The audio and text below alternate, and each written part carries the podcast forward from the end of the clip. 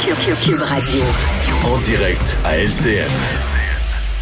Oui, on remercie nos collègues de TVA Nouvelle LCN et euh, je suis en compagnie d'Alexandre Moranville-Ouellette. Bonjour Alexandre. Oui, bonjour Sophie.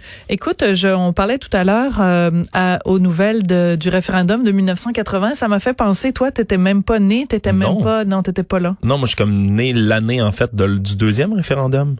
Je suis né en 95. Puis comme je suis né en décembre 95, je peux même te dire que j'étais pas vraiment là non plus lors du deuxième référendum à mon grand malheur. Bon, alors moi j'avais 15 ans au, au, référendum de 1980. Donc euh, voilà, tout était dit et c'est pour ça que avec l'annonce des réouvertures de salons de coiffure, je vais aller me faire masquer mes cheveux blancs parce que oui, j'en ai parce que j'avais 15 ans au référendum de 1980. Voilà, tout a été dit Alexandre. Écoute, euh, je vais en revenir sur le point de presse de Justin Trudeau. J'ai parlé un petit peu de ce qu'il a évoqué concernant euh, le port du masque, mais c'est évidemment pas la nouvelle la plus importante qui ressort de son point de presse euh, de ce matin? Non, effectivement, deux annonces économiques qui sont survenues, là, entre autres celle euh, de la création d'une aide d'urgence du Canada pour les loyers commerciaux pour les petites entreprises. Là, c'est pas un nom qui a été fignolé, euh, qui devrait prendre effet à partir du 25 mai. on peut écouter le premier ministre Justin Trudeau qui explique d'ailleurs un peu plus en détail cette mesure. On est en train de mettre sur pied un programme d'aide d'urgence pour le loyer commercial des petites entreprises. Dans le cadre de ce programme, les propriétaires pourront recevoir un prêt subvention pour réduire de 75% le loyer des petites entreprises qui louent dans leurs immeubles, dans et qui ont perdu la majorité de leurs revenus. Notre gouvernement, de pair avec les provinces et territoires, va couvrir 50% du loyer. On demande aux propriétaires d'immeubles de couvrir 25 et les locataires devront payer le reste à l'aide de programmes comme le compte d'urgence pour les entreprises.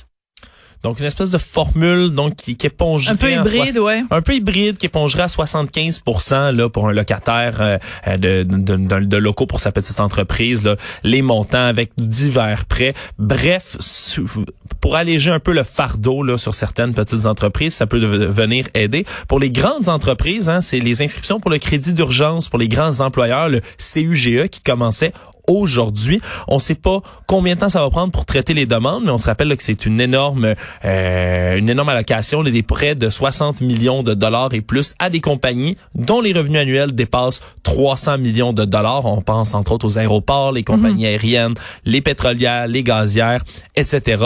Donc euh, ce prêt-là là, qui euh, va être accordé, mais comme le rappelait Justin Trudeau, c'est loin d'être un chèque en blanc. On peut l'écouter là-dessus. On va se faire une priorité de veiller à ce que ce programme soit juste et efficace. Alors, on s'est fixé un objectif très précis. Protéger les emplois et aider à la relance de l'économie. Je vais être clair, c'est pas un chèque en blanc pour les entreprises. On accorde des prêts pour qu'elles puissent traverser la crise et continuer d'employer des millions de Canadiens à travers le pays. C'est bien qu'il précise que c'est pas un chèque en blanc parce que c'est un petit peu ce dont on a l'impression euh, quand on parle de la PCU parce qu'il y a tellement de, de, de, failles et tellement de possibilités de pour les ratoureux de, de ratourer je, je, viens d'inventer un nouveau verbe, le verbe ratourer. ratourer peut-être que ça existe même, mais c'est vrai que il peut y avoir plus d'inquiétude quand même là, quand on parle de, de prêts aux citoyens, de l'argent qu'on donne pour aider les, les, petites entreprises et tout, ça passe bien. Mais quand on commence à parler de prêts de 60 millions et en haut pour des grandes entreprises, surtout les, les, grandes entreprises corporatives qui sont souvent la cible euh, de plusieurs personnes qui dénoncent le, le, grand capitalisme avec un grand C et autres, là, les gazières, les minières, euh, etc. Donc c'est certain que je pense qu'ils marchent un peu plus sur des œufs lorsqu'ils font attention. Ça. Ouais, peut-être que le c'est pas un chèque en blanc, c'était pour rassurer certains détracteurs de ces mesures-là. Alors, c'est assez particulier. Je pense pas avoir déjà vécu ça de mon vivant. Une inflation négative en avril de cette année. Ben, c'est la première fois, en fait, depuis septembre 2009. Donc, ah bon? pourrait que. Alors, je, l'ai vécu de mon vivant.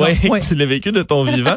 Mais c'est un taux d'inflation négatif. Ça a été rapporté par Statistique Canada aujourd'hui. Là, c'est l'indice des prix à la consommation, l'IPC, qui a diminué de, vir de 0.2 euh, d'une année à l'autre, là, comparativement pour les mois d'avril. Euh, donc, c'est certain que c'est dans la foulée de la crise de la COVID-19. On le sait, il y a une chute des prix du carburant, entre autres. Là, c'est la grande responsable de, du plongeon de cette inflation. Euh, par contre, on sait qu'il y a d'autres baisses. Là, le secteur des transports, entre autres, mm-hmm. des vêtements, des chaussures, loisirs, etc. Hein, le seul prix vraiment la consommation qui a augmenté, c'est l'alimentation. Hum. C'est vraiment les épiceries. Alors euh, c'est euh, tout cela qui explique là, une inflation négative pour le mois d'avril. Et euh, écoute, à la prison de Bordeaux, un détenu qui a succombé à la COVID. Donc, euh, ben, nos, nos, condoléances évidemment à toute la famille. Mais certainement. Un détenu de 72 ans qui a succombé à la prison de Bordeaux. Il était en attente de sa sentence. Il aurait refusé d'être intubé. C'est le peu d'informations qu'on a euh, pour l'instant. Là, on se rappellera qu'il y a 93 détenus et 37 membres du personnel qui ont été infectés par la COVID-19 depuis le début de la pandémie à cet établissement-là. Il y a même une autre cinquantaine d'agents des services correctionnels qui ont été retirés de façon préventive. Donc c'est une situation qui, qui, est suivie de près, là, celle dans les euh, dans les prisons, dans les centres correctionnels. D'ailleurs, ça va peut-être être une occasion euh, aujourd'hui à 13h pour les journalistes de poser des questions à la ministre de la mhm. Sécurité publique, Geneviève Guilbeault, qui va être en remplacement de François Legault pour le point de presse quotidien du gouvernement. Alors euh, c'est une situation qui reste à suivre. Oui, et bon, écoute, c'est jamais des bonnes nouvelles quand on entend ça, mais des Mohawks de Kanesatake qui bloquent l'accès au parc national d'Oka parce que ils veulent empêcher la propagation du virus. Les raisons sont pas extrêmement claires. On dit que c'est vraiment là une affaire, un dossier politique. Euh, alors, tu sais, le maire d'Oka, Pascal Kévillon, lui qui demandait au ministre François Legault à la Sûreté du Québec d'intervenir, mais la SQ n'interviendrait pas parce que justement c'est un dossier politique. Il y a très peu de détails, mais il bloque aujourd'hui l'entrée du parc national d'Oka parce que c'est les parcs de la CEPAC qui réouvrent aujourd'hui. Euh, alors euh, pour l'instant là, il semblerait y avoir là, des négociations, des discussions entre autres avec le grand chef Simon. Euh, pour le reste, ben c'est certain, il y a déjà des points de contrôle qui ont été mis euh, depuis le début de la pandémie là par la municipalité, par euh, plutôt les, les, les Mohawks de Kanesatake, qui veulent éviter que la, la, la COVID se propage dans leur communauté, qui est à risque c'est vrai qu'il y a quand même beaucoup de problèmes de diabète, de haute pression, de problèmes cardiaques, des cancers mhm. chez les populations euh, autochtones, donc des populations qui sont souvent plus à risque. Alors, euh, est-ce que ça rapporte, est-ce qu'il y a un lien entre ces, ces, ces barrages-là, ces contrôles routiers qui avaient déjà été installés et là maintenant un blocus devant le parc national d'Oka? Ça reste à voir la situation qui est suivie de près encore une fois euh, en ce moment. Et en terminant, ben écoute, on sait évidemment que euh, ben, c'est déjà commencé. Euh, les les Montréalais sont très friands de vélo parce que bon, ils, à peu près la seule façon de se, de se déplacer de toute façon. Et euh, Bixi Montréal, ça va bien? Leurs finances euh, sont, sont non pas dans le rouge, mais dans le vert. Ben oui, et beaucoup dans le vert. Un surplus de près de 600 000 dollars que Bixi Montréal présentait un peu plus tôt aujourd'hui là pour leur bilan financier de l'année 2019. Alors les revenus aux différents abonnements qui ont, qui ont augmenté, le près de 6 millions de dollars de revenus là pour les abonnements, hausse de plus de 700 000 dollars par rapport à 2018. Euh, c'est vraiment une saison record également en 2019. Il y a eu 5,8 millions de déplacements Bixi. C'est une hausse de 8 par rapport à 2018. Alors, c'est une croissance de 80% de l'achalandage sur les cinq dernières années. 309 d'augmentation des ventes, encore une fois, sur cinq ans. Donc, euh, c'est des, bonnes nouvelles. Bixi, ça fonctionne.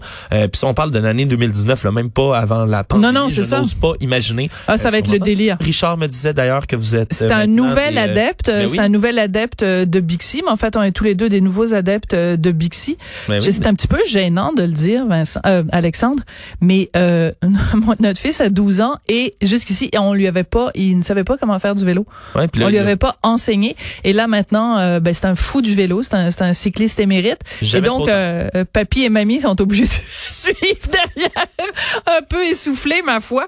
Mais euh, mais Bixi, c'est tellement extraordinaire et, et à tel point que parfois on arrive devant un stand de Bixi et il y en a plus.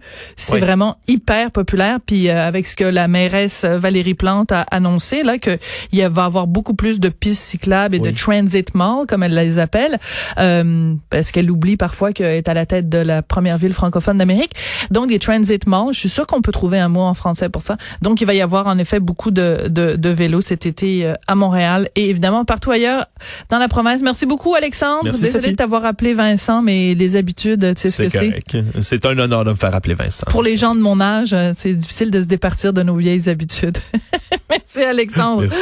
Après la pause, on va parler avec le journaliste André Noël parce que il a noté un certain nombre de contradictions dans le discours de docteur Horacio Arruda qui était invité à Tout le monde en parle dimanche. On s'en parle après la pause.